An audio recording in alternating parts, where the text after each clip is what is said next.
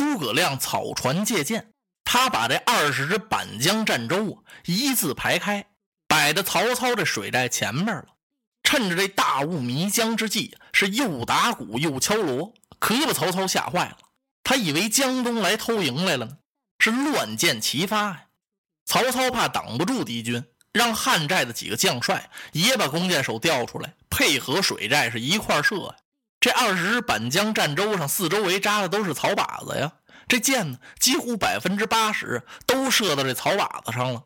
孔明先生一计算这时间，现在天也快亮了，箭呢差不多够十万支，可能也超过了，因为这个船左右两边都已经取得平衡了。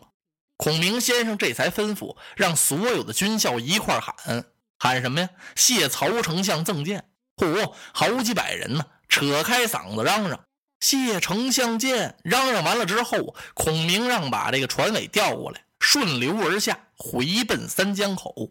哎呦，这一下把曹操可给急坏了。他想开水寨，派水军去追，追不上。等到云消雾散，红日东升的时候，孔明先生啊，已经压着这二十只板江战舟，平平安安的回到三江口了。这下把鲁肃先生佩服的是五体投地。哎呀，先生啊，孔明先生啊，您真是赛过神人呢！你比神仙都高，你怎么就知道昨天晚上大雾迷江，伸手难见五指呢？孔明一笑，哈，子敬，你我为将帅的，都应该是上晓天文，下知地理，识阴阳，懂奇门，会八卦。我已经预料到了，昨夜必有大雾。所以我跟周都督打赌三天，我怎么不打五天和两天呢？日子错过了都不行。为此，我才带着这战船到曹营去借箭。要不然你让我怎么办呢？周都督这不是有意要加害我吗？三天的时间打这么多凋零箭，一无功，二无料，让我拿什么打呀？这箭既不能从天上掉下来，也不能由地里生出来。子敬，你说是不是？咱们就得多谢曹丞相了。赠咱们这么多箭，咱们就用这些箭去战曹兵，岂不美哉呀？哎呦，子敬频频点头啊！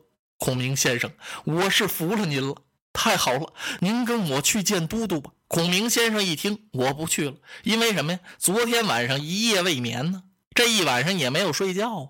我应该回到小船上稍事休息，请你啊回复都督一声就行了。子敬，你可别忘了。你要把那张军令状给我要回来呀！哎呀，先生啊，您取笑了。鲁肃一想，那军令状还有什么用啊？等他们一上岸，哎呦，感情周都督已经派人来了，派了五百军校干嘛呀？搬箭来了，因为日子到了呀。搬箭为名，实际就是来取诸葛先生的首级来了。子敬一看，你们来的好啊，来吧，把这箭弄下来，查点查点。这一查点呢，可不是十万支啊。接近十五万只，哎呦，这么多的箭呢！嘿嘿，这怎么抬怎么扛啊？扛什么抬什么呀？弄车拉吧！子敬乐呵呵的跑进了中军帐，进门一看，周都督正坐在那儿呢，是满面笑容啊。桌子上放着那张军令状。周瑜心想：孔明啊，我看你还跟我说什么？三天日子已经到了，军中无戏言，你跟我打了赌，立了军令状，你拿什么造十万支箭呀？哼，你就是变戏法啊，也变不出来。今儿我是非杀你不可，杀了你之后，省得你保着刘玄德，将来成我江东一患。嗯，正在这时候啊，就见鲁肃步履匆匆从外边进来了。怎么这么高兴啊？子敬啊，都督啊，你怎么这么欢喜呀？哎呀，都督，神人呐，神人！什么没说？鲁肃连喊俩神人。周瑜听了奇怪啊。你什么呀？颠三倒四的，什么神人？我说诸葛先生就是孔明，他比神仙都高明啊！哎呀，我刚才派五百军校到江边去取箭，取来了吗？取来了。什么？周瑜听到这儿，一挺身站起来了。孔明把十万支箭打造得了，不是十万支，是十五万支啊！都督，孔明造的箭，那当然了。哎呀呀，他怎么造的呀？哎呀，不是他造的，他借来的。哎呀，周瑜摇了摇头。子敬，你快来跟我说说吧。你这说了半天都是什么呀？子敬就把草船借箭的经过这么一说。哎呀！周瑜都督机灵灵打了个冷战，他觉得俩腿一软，扑通就坐在椅子上了。哎呀！轻轻长叹了一声，自言自语啊：“孔明高我几筹，公瑾不如也。我比人家诸葛亮差远了。”鲁肃看出来了，周都督确实打心里往外服了人家孔明先生了。鲁肃心想啊，都督啊，您早就应该这样啊，不能嫉贤妒能啊！人家不是比咱们高吗？咱们就得服人家，好极了。周瑜吩咐子敬，你快把孔明先生请来。鲁肃一愣，干嘛？心说还按军令状从事。哎呀，还从什么事？我要请孔明先生痛饮三杯，给先生贺功。哎，都督，您这就算做对了，我这就去请。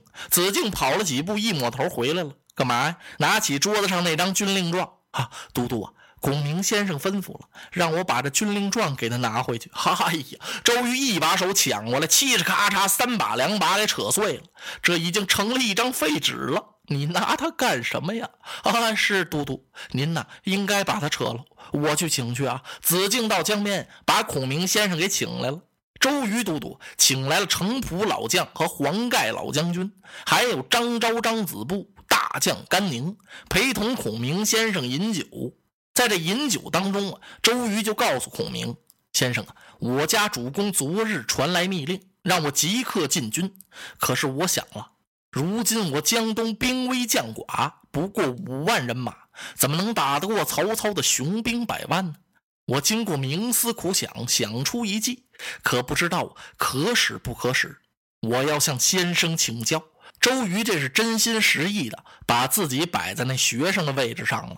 他向孔明先生问计，孔明笑了：“都督，你不用说出此计，我们能不能把这一计都写在手上？咱们互相猜测。”哈，就依先生，看笔墨伺候，吩咐一声，把笔墨拿过来了。周都督在自己手心里写了一个字，孔明先生也写了一个字。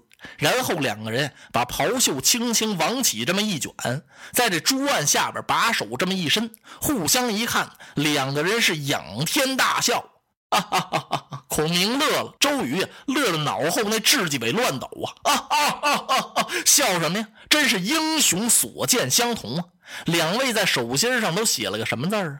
周瑜在手心上写了个火字，孔明先生也写了一个火字。这意思就是火攻曹营，然后俩人净了手，来到后帐。周瑜问孔明：“您看这个计策行吗？”孔明先生点点头啊。周都督，您是只管用计，虽然我孔明用此计两败曹兵，那曹操他也不会记住此训。孔明说：“自从自己茅庐出世以来，火烧新野，火烧博望，两把大火呀，烧得曹操焦头烂额，但是他记不住。”这次还可以用火攻，为什么周瑜要想出这么一计呢？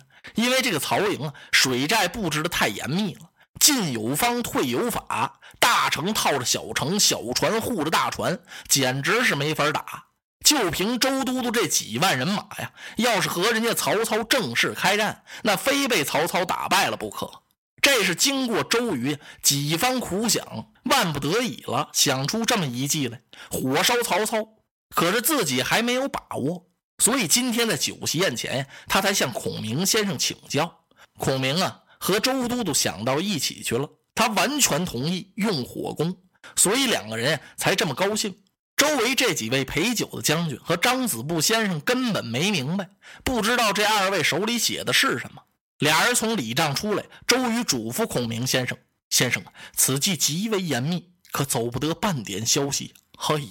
孔明先生给周瑜满了一杯酒。都督说的哪里话来？你我同心破曹，这军机大事，两焉能泄露啊？多谢先生，这酒喝的是尽欢而散。喝完之后，周瑜都督把孔明先生是送出辕门。